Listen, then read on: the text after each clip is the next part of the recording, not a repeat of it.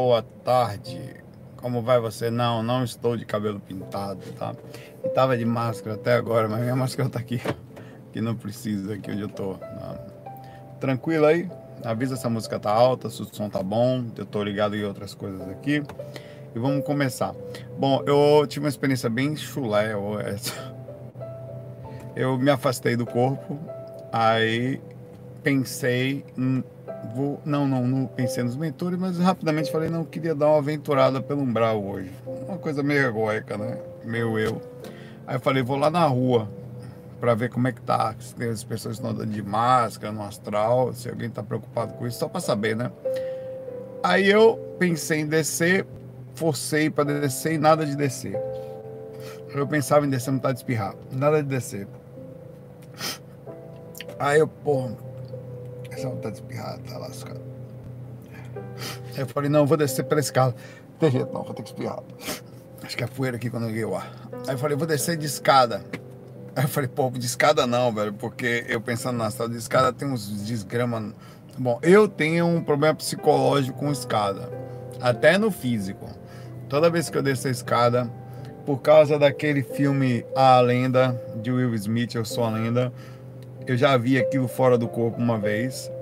E a mesma coisa que eu vi foi exatamente aquilo: uns bichos careca, feio, cinza, descendo, correndo atrás de mim. Uma vez eu desci a escada, aí tava descendo, eu parei assim, botei a cabeça assim. Aí olhei para cima e vi uma cabeça me olhando lá, lá por cima na escada, né? Aí eu tirei assim, eu olhei de novo e eu só vi aquelas passos correndo na minha direção, descendo a escada rápido. Aí eu peguei velocidade, naquele desespero eu voltei pro corpo. Aí eu, beleza, vou descer pela escada, falei, vou lá. Se tiver alguma coisa, eu, eu me exteriorizo energia, faço energia legal, tá? É, aí, aí desci. Aí fui descendo de boa, daqui a pouco eu fechei, abri a porta. Aí esqueci, abri a porta da escada, assim, aparentemente parecia ser igual, né? E aí eu fui descendo, esqueci de fechar a escada. Aí eu, eu vi aqui um barulho, pá, bater da porta, né? Ela voltou, acho. Aí eu me liguei e falei, tá porra, se tiver uma desgrama aqui agora, fiz barulho, né? Eu falei, não, vou descendo na boa aqui, assim, tava bem escuro, mas eu tava com o frontal relativamente bem. E eu, eu falei, bem, eu vou dar uns pulos alto aqui, porque eu tava no 12 andar, né? Para chegar até embaixo. Fui dando uns pulos da escada assim, e daqui a pouco eu percebo, eu, tenho a sensação psicológica que alguma coisa tá descendo. Aí eu parei assim, tem uma porra descendo aí. Eu falei, ó, aí eu ouvindo, né? Eu falei, ó, eu não chega perto não, tá? Vou descer de boa aqui a escada, não vou fazer mal para ninguém. Você pode morar aí na escada, pode ser meu psicológico, pode ser o escambau. Não, não fiz amparo nenhum, rapaz. Fui essa da minha casa pra lá para baixo. É ruim, pô, porque, velho, não mora em apartamento, se você puder, tá? Assim, obviamente que não funciona bem assim, tem questões financeiras, tem não sei o que e tal. Mas se você puder, não more, não. More numa casinha mais afastada, onde você já sai, já tá na rua. Porque até pra sair pra rua da sua casa é um trabalho da porra fora do corpo. Vamos gente embaixo, gente em cima, aglomerada, aquele negocinho. Não, velho. Não pode fazer barulho, um sai energeticamente é ruim, tudo é ruim. Se puder, tem a sua casinha pé de boi, nem que seja uma casinha de sertanejo à distância, mas o apartamento é horrível se puder. Se não puder, segue a encarnação na parte de já. Não reclamo muito também não, porque é o que nós tem, né? Mas, enfim. Aí desci, aí ah, eu vi só aquela coisa, ah, eu vi aparentemente um vulto a uns metros de distância que não que chegou numa distância que conseguiu me ver e não parou na minha frente porque eu virei de frente e peitei, falei, ó, não vem não. Vou descer aqui, fui descendo de costa, me olhando para frente também para onde eu tava os degraus, né? ir para ali e percebi que quando eu ia descendo, aquele negócio ia sincronizando comigo. Eu nunca sei se aquilo é psicológico, naquele caso ali se não era, mas mesmo assim ele não chegou perto de mim. Aí eu até que eu abri a porta assim da saída do prédio, bati assim, falei, fica essa porra dentro. E fui pra rua, mas aí não me lembro mais nada, infelizmente. É, não se anda muito tempo no umbral, você surta com essas. Ó, no umbral, eu costumava falar, e é verdade, eu falava isso há mais de 10 anos. É um lugar de perseguidos, perseguidores, tá? É um buraco, velho. Você sempre tem alguém fugindo de alguém, sempre tem alguém querendo pegar o outro, sempre você tá com medo de alguém, alguém tá, alguém tá com medo de você. É um horrível, tá? Então, infelizmente, esse buraco que a gente vive aí, né? Mas aí, infelizmente, busca é bom se colocar logo à disposição dos mentores e não ter esses relapsos que eu tenho, essa ideia louca de querer dar uma andada pelo umbral, vai perder a lucidez, vai ficar, vai ficar sujeito a esses malucos. Pô, tem surtado que entra no seu quarto, tem surtado que mora na escada, tem surtado que fica na esquina pelado esperando você passar. Não é um lugar agradável. Vamos lá. As perguntas estão interessantes hoje aqui, tá? Começando aqui, vamos ver se são perguntas interessantes. Vamos lá. Saulo, qual é a repercussão da doação de sêmen, quer dizer, de espermatozoides, mesmo que, tenha, que não tenha afeto o doador, fica conectado energeticamente com essa criança? E com a mãe da criança também mesmo sem ter nenhuma relação sexual com ela, só ter doado ser bom? Essa é uma boa pergunta, porque às vezes tem pessoas que e acontecem, acontece mais comumente do que você imagina. Pessoas solicitam amigos, por exemplo, é, principalmente mães lésbicas que moram juntas, elas têm um amigo, uma das duas resolve, elas resolvem ter um filho por si só e solicitam, às vezes quando não faz, solicitam um amigo próximo, às vezes, às vezes até uma pessoa até que, que que não tem, que entenda a situação, que doe. E é isso não é feito através de altamente ato sexual, é feito dentro de uma clínica de fertilização e aquele processo acontece. É, a ligação, obviamente, do DNA vai existir, né? Principalmente se vocês sabem que a gente segue alguns padrões. Pô, as, as pessoas são parecidas com seus pais, mas não é só na aparência eles trazem a repercussão orgânica de todas as, por exemplo, o DNA da família, quer dizer, a, as falhas do grupo karma, é, a parte positiva e negativa, as induções que vão existir. Então, quando você solicita energia, a, presença de alguém, está ali concebido, além da questão mínima da presença do DNA daquela própria pessoa, a cópia que vem de longe. Então, lógico que tem. Quando você assume a encarnação, entra na encarnação, você assume alguns contratos. Alguns deles são os DNAs dos pais, mesmo sem afeto, mesmo que, por exemplo, eu estive na casa da minha tia quando fui visitar minha mãe, eu não convivo com meu pai há mais de 20 anos, eu vejo de vez em quando tal. E faz mais de três anos que eu não vejo.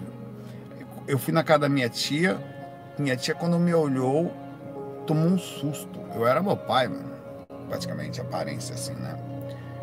meu Deus, a voz, o jeito de falar, ela toda hora ela ficava assustada. Da onde vem isso? Da, do DNA, cara. Eu, você copia, não tá na minha alma isso. Isso tá o seguinte, o corpo tem uma forma, por exemplo, esse carro tem uma forma. Não adianta, eu quero que vire um Fusca, não vai virar, pai. Posso bater com martelo ali, que é o que a gente faz as cirurgias, né? para poder mutilar o carro, apertar, fazer uma alteração, botar ali, arrochada para cá. Eu posso fazer um, um, alguma coisa que altere, corte, mas no final, no documento, isso aqui vai ser um carro que estava lá no começo, não tem jeito. Posso alterar ali a identidade, mudar até o documento, mas no final a base dele era daquele carro. Então, algumas coisas são simples, fazem parte, por exemplo, tem muita discussão sobre isso. Uma coisa é a identidade em si do carro. Eu quero, como acontece a identidade de gênero, e como acontece com a questão da própria alma em si, que ela se vê diferente, independente do veículo que está utilizando, no caso, o corpo físico, aí compreensível.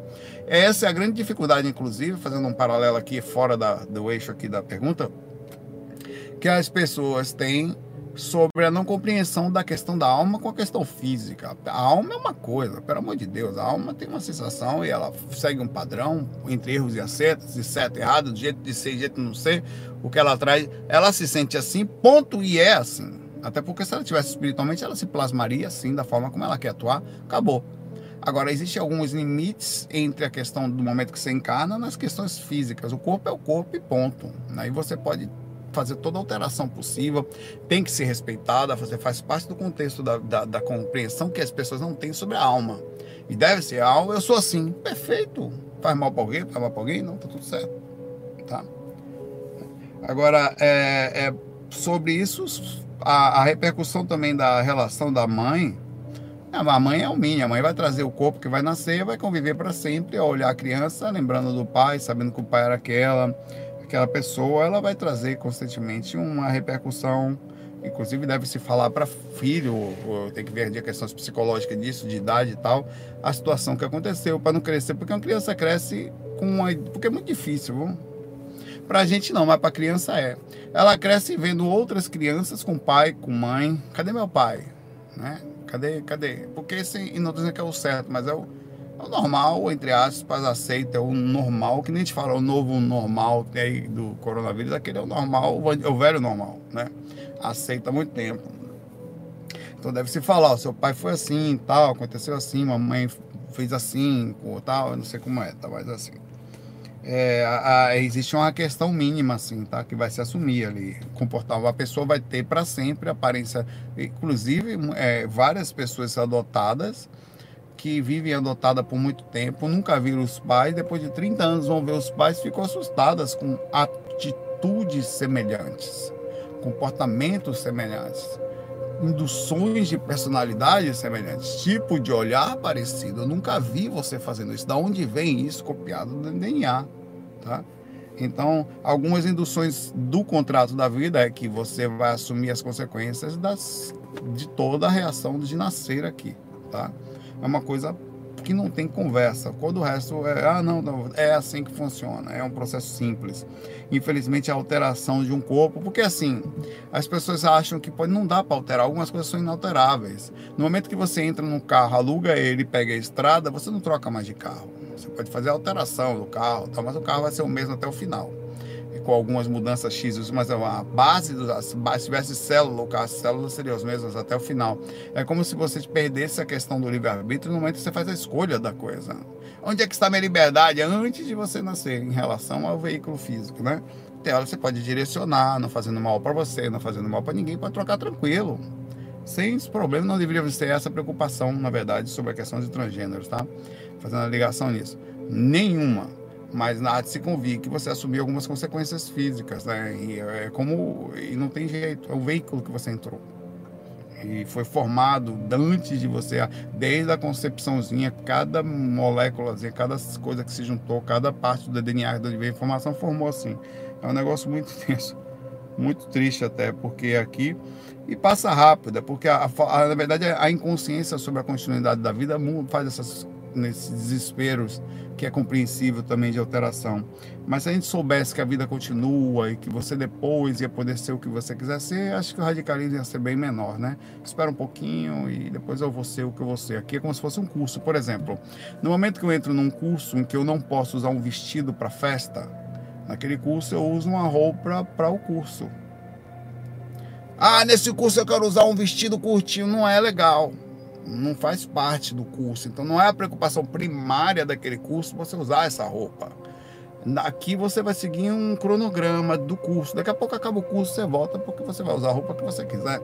É, é, é claro que você pode fazer isso. Então é, é, quando a pessoa conhece a questão de continuidade da vida, de que vai, ela se, se acalma um pouquinho mais. Ela mantém o coração de novo, ela se sente como ela é e não deixa de ser o que é. Seja o que você é, sempre mas entendendo que algumas coisas são imutáveis quando você entra no curso. É, você pode alterar tudo, mas a, a essência, claro que é, vai ser sempre a mesma. Mas a, o veículo, infelizmente, sofre essa, essa dependência. É, é uma frustração para para a visão limitada de uma vida só. Mas sobre a questão do sêmen, eu, leva assim a questão do DNA e aí não tem como correr disso. Tem que observar, inclusive, na hora da doação, não só a beleza, mas eu sei que é uma questão até fria, mas você chegar para a pessoa, cara, eu queria que pegasse aí, pegar tal, como é que eu vou falar? Ó, oh, só precisa que você dê uma acabadinha ali no seu lugar e sai um negocinho assim, eu pego esse negocinho para ter um filhinho. Ah, você tá falando de sêmen. É, isso. Não sabe falar, né? É, vou fazer uma entrevista. Você tem algum histórico de doença na família tal? Mas como assim? Você quer um negócio, quer saber também? Lógico, porque vai estar tudo copiado ali. Ctrl C, Ctrl V. Mas isso é muito ruim, não. Inclusive, deixa eu ver se tem olho claro.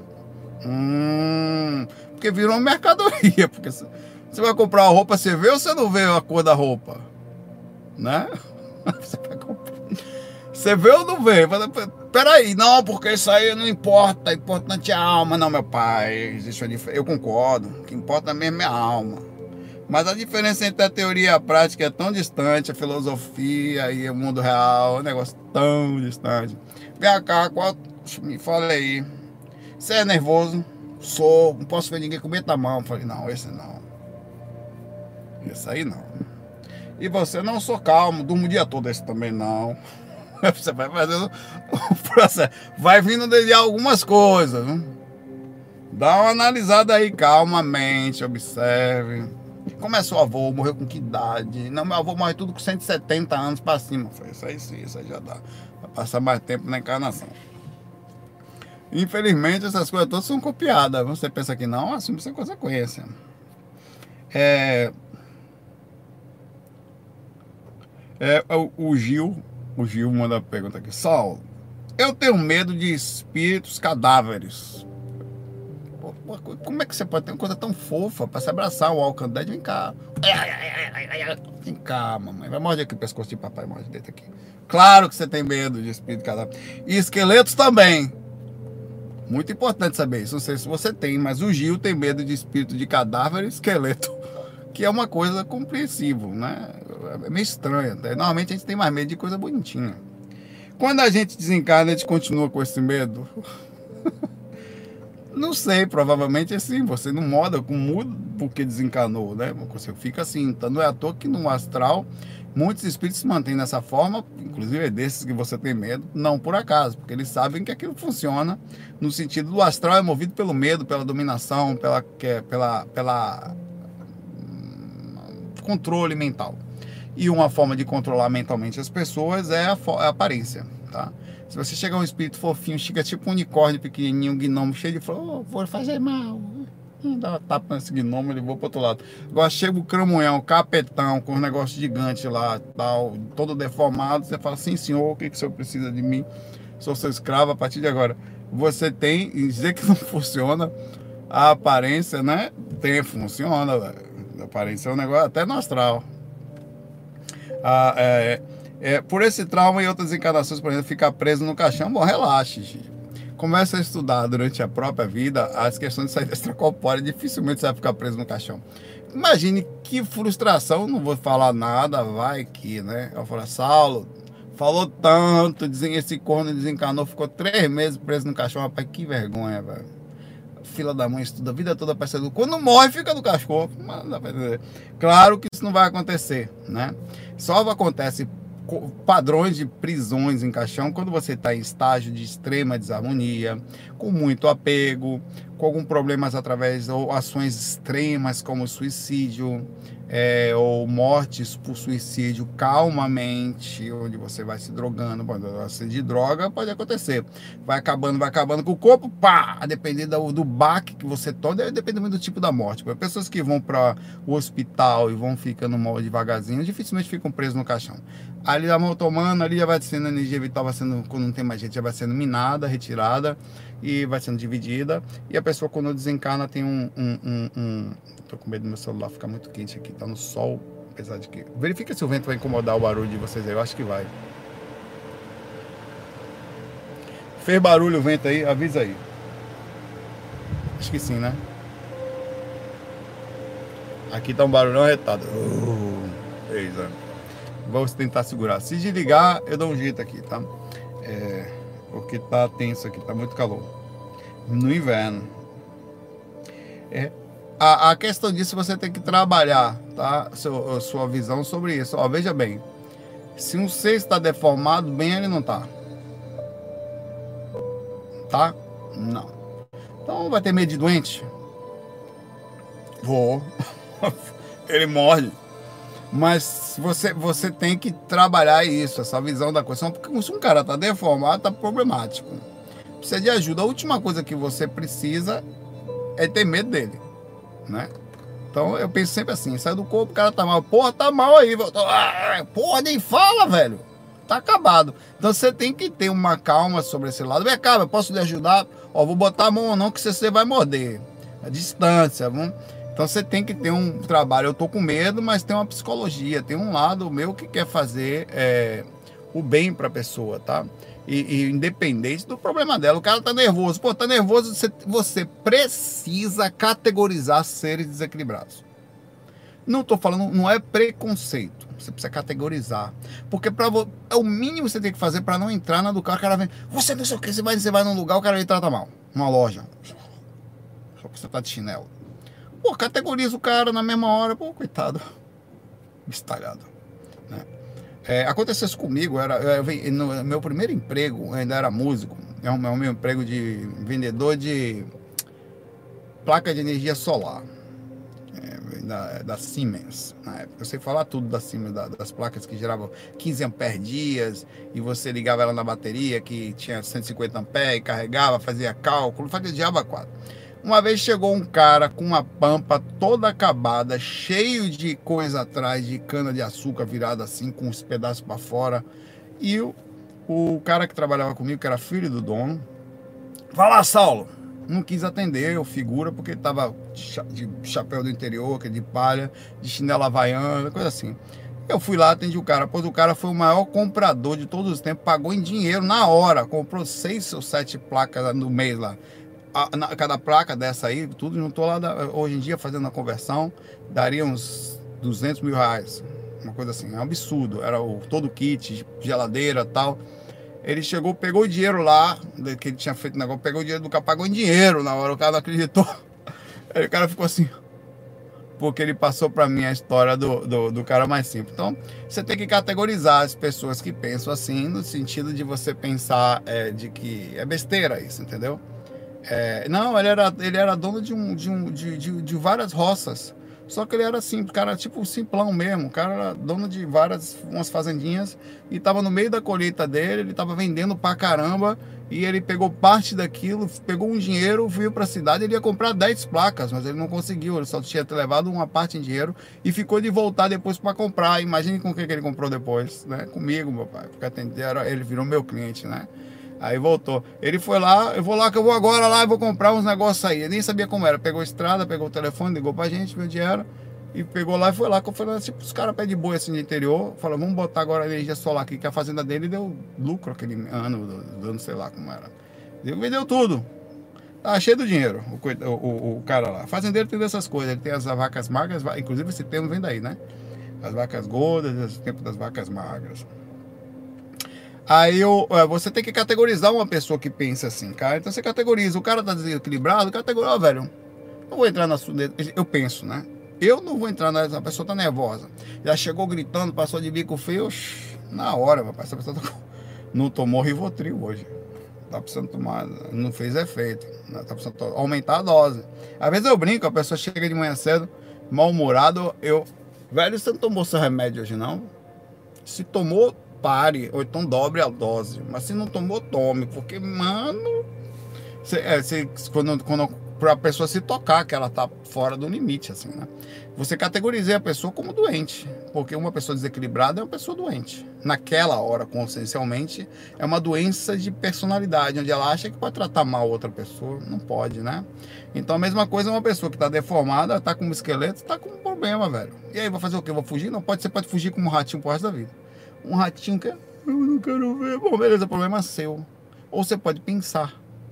Não, peraí, posso ser útil? Posso. Você está desequilibrado, você está nervoso, está tá sem forma, precisa de ajuda, né? Assim que você tem que pensar, Gil. E dessa forma, parar com esse medinho de caveira, de filminho, de não sei, não, para com isso. Para de ver filme de terror. Começa a pensar simples, pensar claro, fazer pequenos experimentos sobre categorização de seres desarmonizados. Está desarmonizado, precisa de ajuda ainda que ache que não, ainda no mínimo uma prece. Sempre que você souber de alguém que está muito mal, que você não consegue ajudar, que está distante e tal, na mesma hora você abaixa a cabeça e deseja o bem sutilmente, que essa pessoa fique bem, de alguma forma chega uma energia positiva, algum crédito meu que chegue para essa pessoa, que ela se sinta em paz, que no homem. Pronto, é o mínimo que eu faço. Não posso eu ter raiva de alguém que, né, que sei lá, por motivos qualquer, está desarmonizado ou fazendo alguma coisa errada. Por definição, você vai ser alguém que precisa ser categorizado também no sentido negativo, né? Um abraço. Mr. Medroso de Caveira. Relaxa. Às vezes, às vezes eu tô deitado, velho. Aí sinto aquela energia pesada, pô, trabalho energético. Você, porra, rapaz, chega a cabeça começa a doer na mesma hora. Aí eu, porra, que energia forte da porra. Deita aqui, velho. O espírito, todo mundo tem que. Às vezes encata. Deita, não, peraí, deita aqui do meu lado, eu não consigo sair agora pra gente conversar, vou bater um papo, jogar energia. Às vezes boto a mão pra fora assim, a minha própria mão física mesmo, do, da cama assim, né?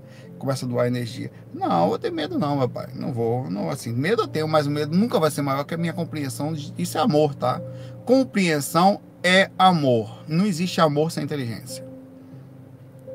Existe o amor inconsciente, mas ainda assim não é amor na profundidade. Eu lhe explico. Até o amor que você sente por alguém que morre, vai embora e você fica chorando, cadê? É a falta que você sente da pessoa. E, na verdade é um sentimento egoísta. A saudade é um sentimento egoísta.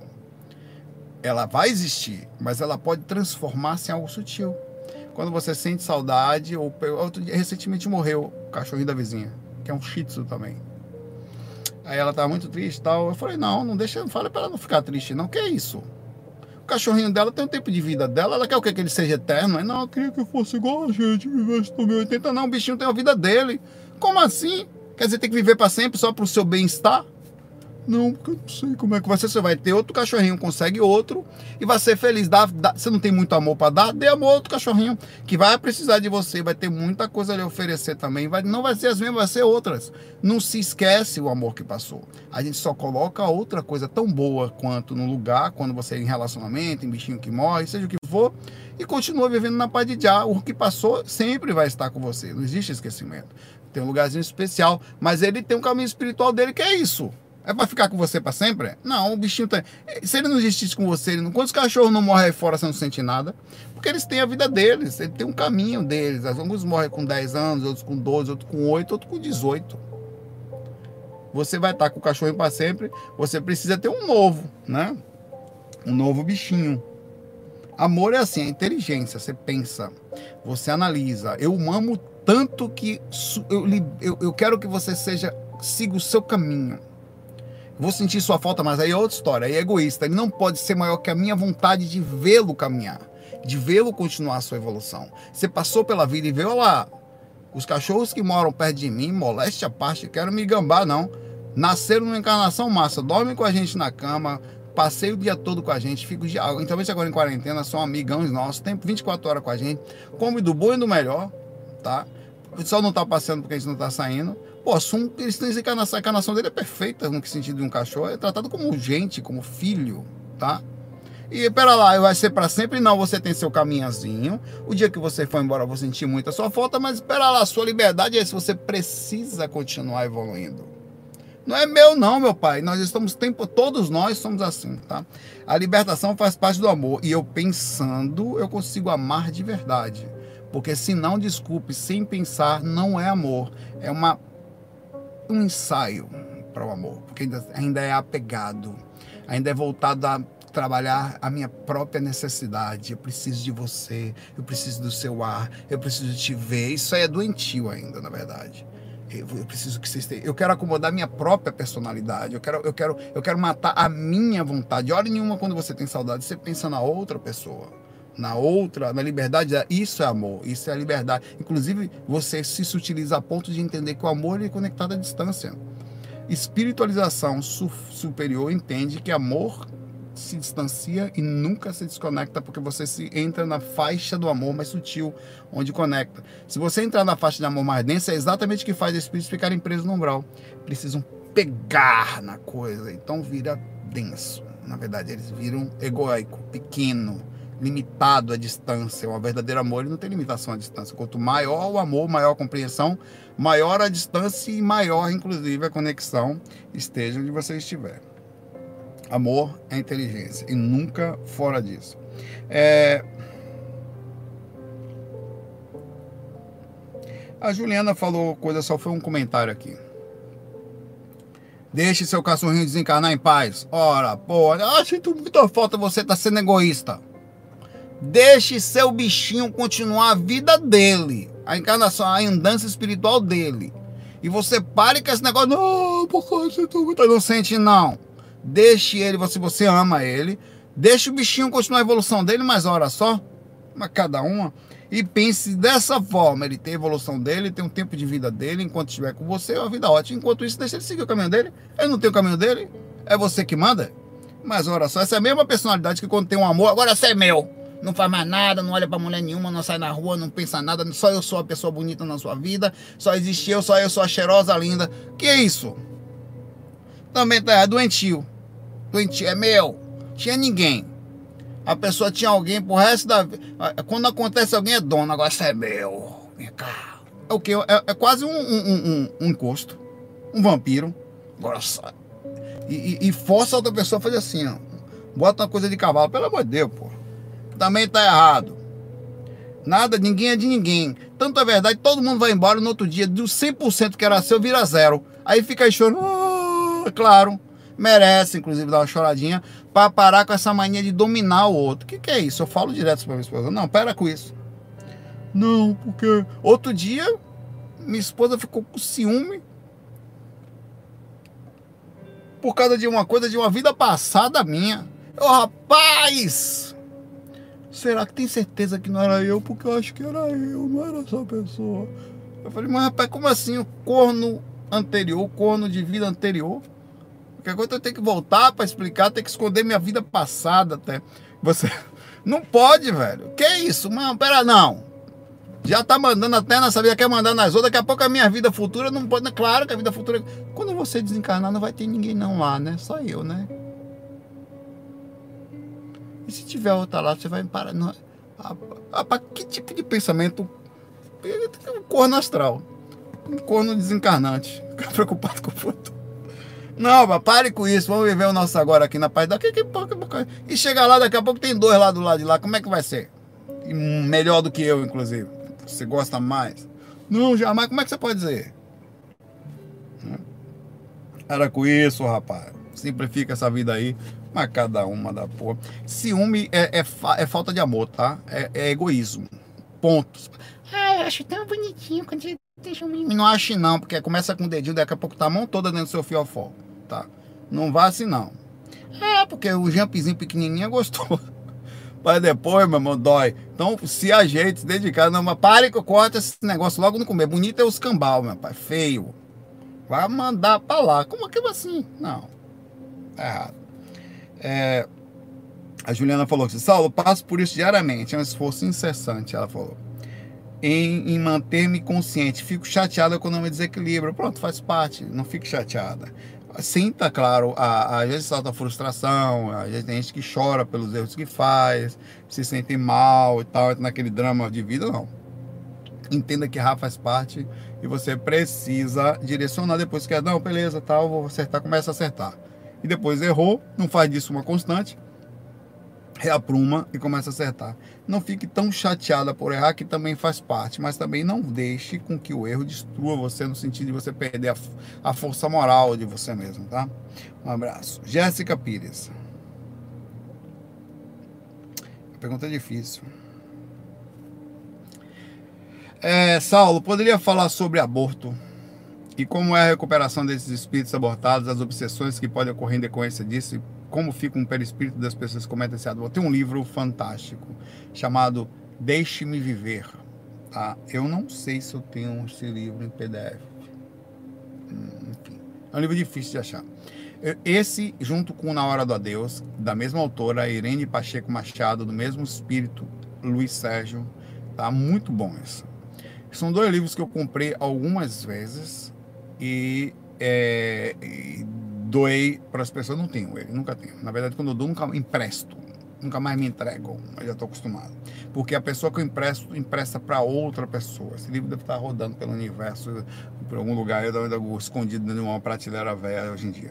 Mas o que importa é que ele ajudou alguém. Deixe-me viver. Ele explica direitinho as questões do aborto, inclusive de um, sob um ângulo interessante, super. Às vezes o tema ser pesado, torna-se suave por causa da, da ação do espírito Luiz Sérgio, que é extremamente cativante. Ele, me, é um, ele, ele desencarnou novo e ele tem uma visão suave sobre as coisas. Na verdade, a idade não tem a ver com a idade física, mas ele continuou com essa idade jovial, porque muita gente se torna velha já ainda novo, né? Aquela visão fechada sobre tudo.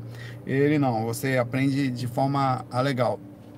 O Luiz Sérgio, ele conta nesse livro que um espírito, um mesmo espírito, pode tentar Olha, tudo que está aqui agora vai ser baseado nesse livro, tá? Até porque eu não tive muitas experiências vendo isso, é, talvez por falta de sintonia, talvez por não preparação ainda para tal trabalho. Talvez tamanha a seriedade da coisa. A única coisa que eu acompanhei foi alguns casos pessoais próximos, minha mãe, por exemplo, é, em que o mesmo espírito ele volta a tentar oito vezes encarnar na mesma mãe, em casos extensos. Ah, eles se sentem extremamente renegados. É muito ruim porque eles é, na concepção depende muito do, do, padrão de consciência, mas eles se sentem muito mal depois de algumas tentativas e que a mãe não aceita ele. Alguns são extremamente frustrados e não necessariamente ficam com raiva. Eles, alguns não conseguem recobrar a forma física, inclusive pelos tipos de abortos existentes, são muitos as deformações que existem são transmitidas às vezes pela psique do processo para a mente do espírito que está encarnado, que às vezes fica meio deformado também. Então existem lugares de pessoas que cuidam de espíritos abortados. E esses espíritos que às vezes necessitam. Minha mãe, por exemplo, era uma pessoa que sentia necessidade de fazer isso, não por acaso. Bichinha, ela estava no hospital é, e ela falou assim para mim, meio inconsciente, ela tava, tinha sido desentubada, né? E numa dessas vezes que ela tirou o tubo e aquilo machuca muito a traqueia, né? E as pessoas passam a não conseguir falar mais por um certo tempo depois que sai do entubado. Mesmo que você fique 15 dias entubado, você você não vai conseguir usar as cordas vocais da forma grossa, ao ponto de você fazer ela vibrar. Você vai falar assim. Dessa forma, ela falava assim, ela falou, ela Saulo, se eu ficar bom, eu vou adotar uma criança eu vou adotar uma pessoa para mostrar para Deus que eu quero fazer alguma coisa boa, eu vou adotar, eu vou adotar, nossa, eu vou adotar. Ela falava isso assim, estava meio grog, meio consciente, tá? e ela trazia essa informação. E eu soube depois por ela mesma, fora do corpo, que ela estava trabalhando com crianças, que era essa vontade da alma dela. Então, pessoas com grande minha mãe fez alguns abortos. A Patrick, por exemplo, antes de nascer, foi abortado e é o mesmo espírito. Minha mãe passou um karma pesadíssimo. Eu posso contar, já contei algumas vezes rapidamente. Minha mãe teve um bebê com uma certa idade, ela dizia, eh, com problemas emocionais, dificuldades que não foram poucas, tá? Eu não estou dizendo que compensa, mas a vida não é tão simples assim quando você olha de fora. No zoom, na vida de cada um de nós, o negócio é difícil, é complexo, é tipo, mais por isso que é preciso muito respeito, compreensão é amor, porque entra numa fase, ainda que você não vá lá, não se respeita, né? É, e ela abortou. Abortou. Eu lembro até o nome do remédio que não vou falar. Era novinho na época. Mas, enfim. Ela abortou é, e é, passou um tempo, engravidou de novo. E essa gravidez ela queria. Aos oito meses e três, duas semanas, quase, quase perto de nascer, o bebê parou de se mexer. Passavam dois dias, passou, já tinham sido dois dias e ela não sentia. Aí, infelizmente, ela foi para o médico e o bebê tinha morrido. Oito meses e duas semanas. Cordão umbilical, engordando no pescoço, coisa desse tipo assim. E aí ela estava deitada, olha o karma. Olha o karma para você ver como o negócio vem, meu pai. Ela estava deitada lá, os médicos esperando, com parto induzido através de algumas medicações, né? Porque era um parto de uma criança que, infelizmente, já. Uma alma que talvez nem tivesse existido. Taubateia organicamente só, só para que pagasse pela repercussão de compreensão, não no sentido de pagar maldoso, mas pagar para compreender, né? Para lapidar. Aí ela, quando os médicos estavam ali, toda hora a enfermeira saía, a enfermeira saía, a enfermeira saía. Teve um momento que a enfermeira saiu e o bebê nasceu rapidamente, nas mãos dela, ela sozinha. Ela conseguiu ficar 10, ela não chamou logo a enfermeira, ficou 10 minutos segurando as mãozinhas do bebê já morto nas mãos, tá? um negócio super pesado. Ela disse que nunca esqueceu disso. Depois engravidou de novo. E aí veio o Patrick. Nasceu de 1997, tá? E finalzinho, no Réveillon, de para 98, né? E aí veio o Patrick, menino tranquilo tal, ah, quer dizer, sendo o mesmo espírito, tranquilíssimo era, continuou, não teve nenhuma reação no sentido geral, super tranquilo, porque o karma foi quitado ali, no sentido da compreensão dela. Ela nunca mais sequer sonhava em pensar, ela sabe disso. Eu tenho um áudio sobre aborto que eu não sei onde está, que tem o depoimento dela falando isso. Ela fala isso, tá? Ela fala. Então, por você tem ideia de como os espíritos, como é sofrido, como a repercussão e o tipo de obsessão voltada a espíritos, porque tem espíritos que não têm compreensão. Porque eu, por exemplo, depende da minha capacidade, Patrick é calmo, outro, mas tem espíritos que não são, velho. Tem espíritos que esse bicho é tenso. Ele já vem de uma bagagem antiga. Quando ele é renegado, velho, a pior obsessão que existe é uma das, não o que é pior, é, ou talvez a, a topo com outras, é do abortado porque ele tinha uma ligação com a mãe já visceral, já física, ele já estava em tese na formação interiormente dentro do corpo da mãe. É, é, e, e o, a, a, o, acesso disso com a, com a, mãe é muito forte. É lógico que a mulher ela tem uma responsabilidade muito grande, mas, é, apesar de que os espíritos mudam. O fato de você ser mulher hoje, não pense que você pode, o homem não pode virar mulher e passar por essas. Porque uma vez que você nasce como mulher, você assina um contrato com a vida e nesse contrato algumas repercussões das atitudes físicas que você vai ter, de alguns acertos, às vezes posteriores, e você não sabe quais são, né? Como mulher você tem responsabilidades, como homem também, mas são específicas, né? Muda um pouquinho, tá? até porque os corpos são diferentes instintivamente, o DNA, a empatia da mulher normalmente é muito superior, o zelo dela pela questão da própria natureza, da, da, da indução física que ela tem não te desmerecendo o homem, mas vai dizer que uma mãe, no geral, não é muito mais presente do que um pai. Vai dizer que uma mulher não é muito mais a figura. Se você tivesse que escolher um homem ou uma mulher, qual é a figura do amor? Sério, velho. Sem, sem preconceito. Direto. Onde estaria mais emblematizada, categorizada, observada a figura do amor? Numa mulher ou num homem? Na mulher, pô. Não tem o que falar. A presença da mulher é uma coisa impressionante. Na presença da, de um nascimento de um espírito no corpo de uma mulher, é uma coisa visceral, como ela é forte aquilo. É, até porque muda. não estou defendendo um corpo nem outro, porque eu posso vir mulher na outra, você posso ter vindo mulher, você vai a mesma coisa. Então a, a, a responsabilidade de uma mulher é muito forte porque ela, ela realmente carrega a vida. Ela me... Porque o homem, ele vira um homem, na verdade, sendo bem sincero, como acontece com o macaco, como acontece com os cachorros, ele é um mínimo de um reprodutor. Quando um homem, depois, depois vídeo, algumas espécies, o homem que eu falo, a raça macho, né? Agora, a consciência do espírito como homem torna-se também pais perfeitos seres angelicais, no sentido do cuidado, do zelo, do moral, da ética. Mas instintivamente, o homem, enquanto a mulher para e fica grávida por nove meses, ele pode continuar engravidando 10 milhões de mulheres se ele quiser fazer. Claro que vai, responsabilização são de outro nível, no sentido que está certo, está errado.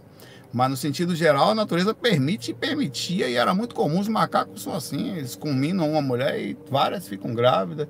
E o negócio é, é instinto, é, é, é, não tem conversa sobre isso, é uma coisa monstruosa sobre instinto. É quando há consciência domina o corpo físico a ponto de fazer com que os instintos diminuam os padrões, tá? Mas a responsabilidade do homem não fica para baixo quando tem um aborto ou quando ele está consentido, ele consente aquilo. Vamos fazer o espírito tanto vai, a diferença é que a mulher vai se lascar mais porque a ligação do espírito fisicamente com ela é maior. Eu contei outro caso também que a gente soube, já aconteceu algumas vezes, tá?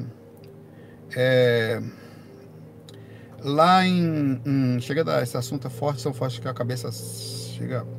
É lá em Itapuã, nós tínhamos um, um rapaz chamado Dorival. Ele trabalhava como segurança na região ali. Nós tínhamos o centrozinho da gente ali, que não era um centro, era um grupo de estudo sobre progressão nacional, mas virou um centro, né? Começou a ter médio e tal. Eu parei com o negócio que não, tava, não era aquilo a ideia. A ideia nunca foi aquela. Aquilo foi um negócio que foi muito tempo até, uns dois anos. Aí esse cara teve. Esse assunto tomou, Ita, tomou Itapuã, tomou Salvador. Uma mulher que estava atravessando o nome mesmo dele, que eu dou o nome dele é Dorival, mas é Dorival Caime, ela caiu e o ônibus passou por cima da cabeça dela, ela estava grávida. Olha, se isso é verdade ou não, é outra história, mas observe. Quem pode confirmar isso? Essa é história. Marcel. Pergunta para Marcel, eu tenho ele no meu Facebook. Ícaro Monteiro, tem ele no meu Facebook também. E tem outros também. Sanduque, que é outro amigo nosso também, pode eu acho que ele estava nessa época também. E esse cara foi até nossa sessão. A gente era amigo dele, ele era um cara super legal. Foi lá, sentou lá e não falou nada, quietinho, boca de siri. Pô, minha mãe também era uma das médiums na época lá. Eu não gostava aí, não. A gente forçava ela aí. Ela ia, né? Eu tô na mesa tal. Minha mãe incorporou. Minha mãe era foda. Mediunidade da minha mãe, meu irmão, não tinha pra ninguém, velho. Sério, era impressionante. Ela nunca errava o negócio. Ela falou que eu não ia ter filho, meu irmão até hoje ela acertou. Desde novinho. Criança, não conhecia ninguém. É, ela, falou, ela aí ela, ela. Filho, Tava lá, rapaz, o espírito incorporou lá nela, né? Vocês praticaram um aborto, filho? O cara olhou assim pra mesa assim, baixou a cabeça. Pois é. Essa queda dela lá foi era a segunda gravidez, né? E esse filho vocês queriam era o espírito que não queria encarnar pois o espírito fez ela desmaiar na frente do ônibus, na hora certa. E ela desencanou, junto com ele. Para ele não encarnar, para você ter ideia. a, e o cara baixou a cabeça, porque como que ela, minha mãe, sabia que eles tinham, antes daquela gravidez, feito um aborto há um ano e pouco até não sabia, velho. Não, sabia. Aí você tem um caso, observe a capacidade de um espírito, partindo do princípio que isso é verdade, tá? de um espírito, quanto ele é forte sobre a atitude de uma mulher. Ele fez a mulher desmaiar no lugar que ele queria, para levá-la ao desencarne e levou. Para você ter noção, o poder de uma criatura dessa, no sentido do assédio, porque é visceral, ele tem capacidade física de acesso a ela. Esperou calmamente a hora certa, obviamente esperando, não vou nascer, já estava já tava com não sei quantos meses, era sete, oito meses, estava gravidez alta, assim. Ela é enfim, é, para você ter ideia de como uma coisa é forte, infelizmente é uma loteria, porque você pode fazer. Ah, o karma você vai ter, proporcional. Inclusive, fazendo uma, uma deixa aqui, muito importante, por sinal. Essa nova história, inclusive, não, porque o corpo é meu, eu faço o que quer. É o quê? Essa é uma história. O argumento em si, ele é super respeitável e questionável, inclusive, se você, se você estiver dentro de um ângulo simples, partindo do princípio que é só um ser orgânico, como uma galinha que você come ou não come, corta e bota um pedaço dentro da geladeira. Pronto. Partindo do princípio que existe uma programação existencial anterior, que existe um grupo karma anterior, que existem reações kármicas, que você assume responsabilidade antes de nascer, que seu livre-arbítrio de escolha entre o tipo de corpo, o tipo de família, o tipo de situação, que ele já foi perdido, você não tem essa escolha com a forma como você pensa. Inclusive, você tem as decisões, às vezes, de criar ou não. Porque o que, que acontece? Você toma a decisão dizendo que é a sua escolha, mas veja lá, o assédio vai existir pela ação que você fez ou não? Em tese, o espírito se sentiu transgredido de um acordo pré-existente que estava ali. Quer dizer, que escolha é essa? Pergunto para você. Eu observe onde eu estou querendo chegar, para você ver o ângulo da coisa. Não digo nada. Eu estou ou não estou transgredindo? A minha liberdade falou, claro que eu posso fazer, porque a lei permite que eu saia da linha sobre sentidos éticos muito mais suaves que no sentido de você, em tese, tirar a vida de uma pessoa, né? Mas em tese, eu estou ou não estou em relação a você quebrando um acordo sobre o meu entendimento do que é liberdade? Estou quebrando um acordo, então não estou. Você vai ou não vai ficar extremamente chateado quando souber que eu tinha um acordo com você e quebrei um acordo de uma forma super triste, super estranha, alguém que eu confiava, é ou não é uma sensação delicada num sentido muito menor comparativo, lá embaixo. Então, quando você tem um, um, acerto de vida, meu pai, em que eu digo que você, seu filho, tá tudo acertado, espiritualmente combinado, ou, ou não, não faz diferença, que às vezes tem casos em que a pessoa engravida em tese sem planejamento, mas eu tô ali e, e nasci, tô crescendo, e você simplesmente decide cortar porque a sua liberdade é o quê? Não, desculpe. A sua liberdade ela foi perdida no momento que, inclusive, você decidiu nascer. Você decidiu nascer num lugar como esse e não quer sequer sofrer. Num ambiente em que a lapidação é o procedimento disso, não, eu queria nascer e ser feliz só, só viver com borboletinhas, com florezinhas, coloridinhas, e numa vida, não, meu pai, num ambiente desse onde você já nasce ensanguentado, de, de, raramente não vai sair daqui ensanguentado, pelo amor de Deus, com sangue, com, com, com seringa cortando você, passando por situação de UTI, você não tem, você está num ambiente extremamente pesado, só está vivendo um mundo fantástico do Bob até perceber que não é bem assim que a banda toca, né? Então aqui é um ambiente complicado. Você nasce aqui, você assume todas as consequências do lugar que você está nascendo. É, infelizmente, essa compreensão, é, é, a melhor coisa para fazer é ser responsável. Você pode, observe o seguinte: você pode tomar uma decisão de não ter filhos vai assumir algumas consequências contratos, mas não vai ser tão extremo. Fala, galera, é o seguinte, até porque do combinado a gente realmente não faz muito deles. Essas crianças que iam nascer com a gente acabam indo para outros lugares. Isso acontece o tempo inteiro. Vou lá, não vou fazer sexo, ou se for fazer, vou usar preservativo, anticoncepcional, escambau, para não ter filho. Eu não quero, decidi não ter.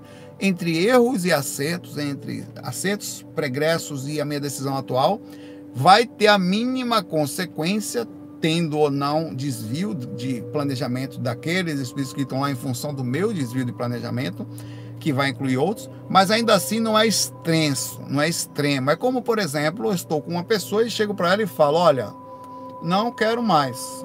Ah, vou chorar, vou, beleza, mas não estou lhe traindo, não estou com ninguém, eu não estou fazendo nada mais. Nós tínhamos um acerto que ia ficar junto até o fim da vida, mas eu decidi não estar mais com você até o fim da vida. Tem alguma coisa errada aí? Tem minimamente a pessoa vai ficar triste, vai ter uma energia pesada dela da tristeza em relação a mim, do acerto que nós havíamos, das promessas e juras de viver até ficar velhinho. Aqui não vai acontecer mais. Eu alterei um planejamento, um pré-programação existente entre as nossas conversas e eu decidi não fazer mais assim. Eu não achei que fosse essa que eu queria mais para mim. Entre erros e acertos, eu pelo menos fiz um, tirei o extenso a gravidade da situação não existe mais, porque eu não traí ninguém. Eu não passei por cima, não maltratei. Inclusive, separei, passei uns seis meses sozinho para poder ficar em paz tal. Então tá tudo certo. Aí é menos mal do que você fazer o extenso, aquela pessoa sair dali com a ideia traumática que a pessoa, o mundo não presta, porque você, eu me relaciono com as pessoas e homem nenhum presta, mulher nenhum presta, essa é a ideia. A pessoa tem um relacionamento ali e começa a categorizar Deus e o mundo. Então a melhor coisa é você sempre agir da forma mais suave possível porque pelo menos não vai criar uma repercussão kármica pior. Não tenho o que falar, infelizmente, há uma transgressão e você não sabe. Eu sei que muita gente praticou aborto e tal. Não quer dizer que o seu caso é sério. Tem casos e tem casos, tá? É muito difícil dizer, mas a, a, se aconteceu, não faz mais, porque normalmente gera karma, tá? Normalmente gera reação. Normalmente alguma coisa vai para. O corpo também dá muito problema, tá?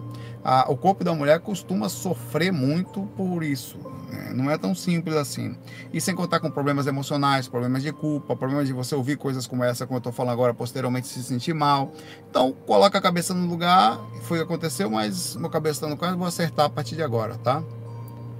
Para não acontecer mais, porque infelizmente envolve outras pessoas. Cara, duas coisas que eu falo sempre. Vou fazer uma atitude, vai fazer mal para os outros, vai fazer mal para mim e aí eu decido se eu vou fazer. A essa atitude de abortar pode fazer mal por dois, tanto para você quanto para os outros. A melhor coisa, em extremos casos, você agir casos extremos específicos, que o A mais B decide-se, mas assume-se a consequência, infelizmente. É, a, é inevitável.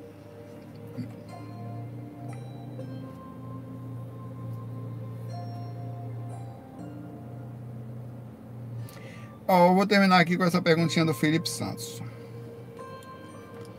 É, boa tarde, Saulo. Eu tenho uma cachorrinha que tem sequela de sinomose.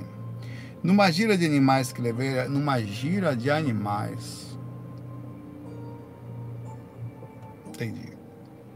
O médium me relatou: bota a cachorra aí no meio, vamos puxar esse negócio aí para como é que é. O negócio tá evoluindo aí, vamos, meu pai? Vou levar meu cachorro que eu quero saber como é que anda a situação espiritual do meu cachorro. Os caras estão atrasados, não sei nem a situação espiritual minha, mas essa pessoa já sabe até do cachorro dela. Gira de pet aí, incorporou lá o, o espírito. Incorporou o espírito, o mentor, o mentor dele aí incorporou aí agora, elemental, vai falar com a gente aí. Incorporou o gnomo aí que cuida da encarnação dos cachorros aí, vai falar com nós aí. Bota. O médium me relatou que eu tinha uma dívida com ela de outras vidas, porra. É possível que tenhamos grupo de dívidas kármicas também com animal. Animal, cara. Você pode. Olha, não sei. É possível que tenha. Não é sensato pensar isso. Vou levar meu cachorro lá. Tô achando meu cachorro não anda bem, tá obsediado. Talvez tenha um, um espírito de alguma coisa aí, um espírito de um. De, um pincher. Se tiver um espírito desequilibrado de cachorro, é o desencarne do pincher. Que é o, demônio encarnado. Se tiver um pincher realmente como obsessor, tá lascado. É, não, eu, o, o, cachorro, sendo bem sincero, o Felipe Santos, eu não tô indo de meia, porque a coisa tá, a coisa tá acima do que eu posso saber aqui. Eu tô aprendendo. Então é possível, oxe. Fazer a de cachorro ali, de gato. Levar meu passarinho para dar uma olhada. Mas é, é possível que sim. Agora, os cachorros, segundo nós entendemos limitadamente, porque ninguém sabe muito da, da evolução dos bichos, eles ainda não estão inclusos na lei de causa e efeito certo? E o que significaria, se você tem uma dívida com seu cachorro, é problema seu, você vai responder lá na frente. Seu cachorro não tem que vir com você para responder, eu vou lá porque eu tenho uma dívida com ela já. Não. Em tese, tá? Porque tudo pode ser combatido. Posso estar errado, pode ser. Pode estar certo aqui. E aí? Eu estou tá errado, meu pai.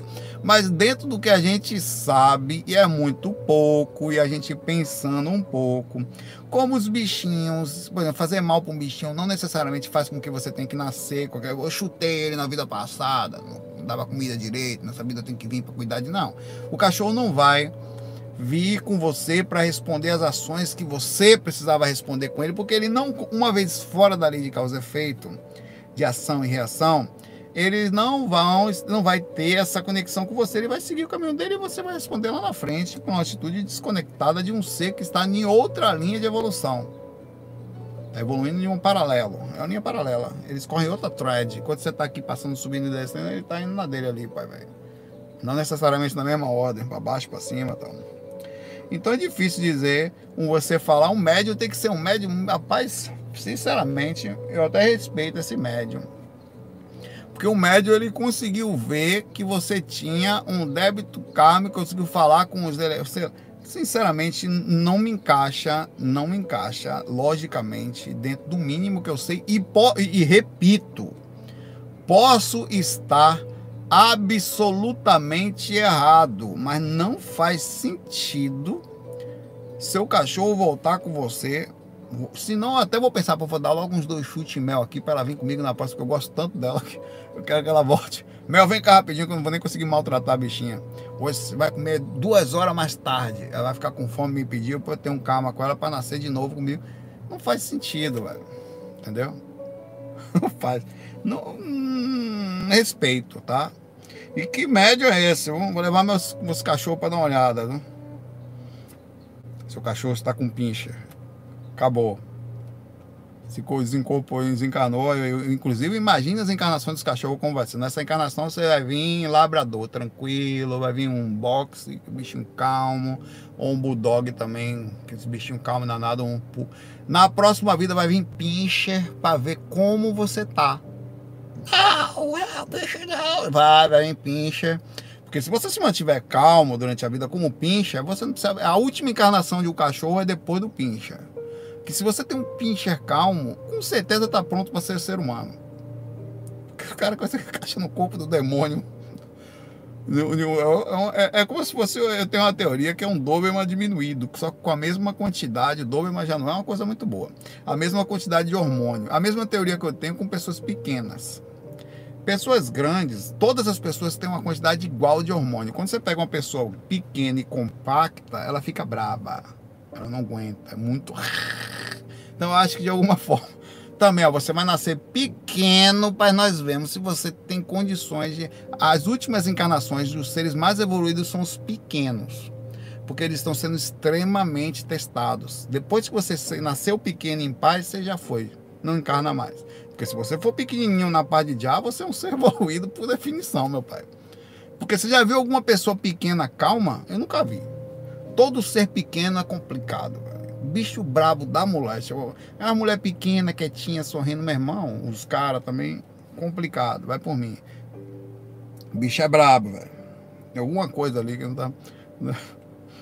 Normalmente encaixa, é uma coisa mais fofinha do mundo. Enfim, Felipe, sinceramente, se ele tivesse dar um conselho, sai desse negócio do seu cachorro. Tá parecendo um processo obsessivo se você é em cima do seu cachorro. Deixa a vida do seu cachorro em paz, tá?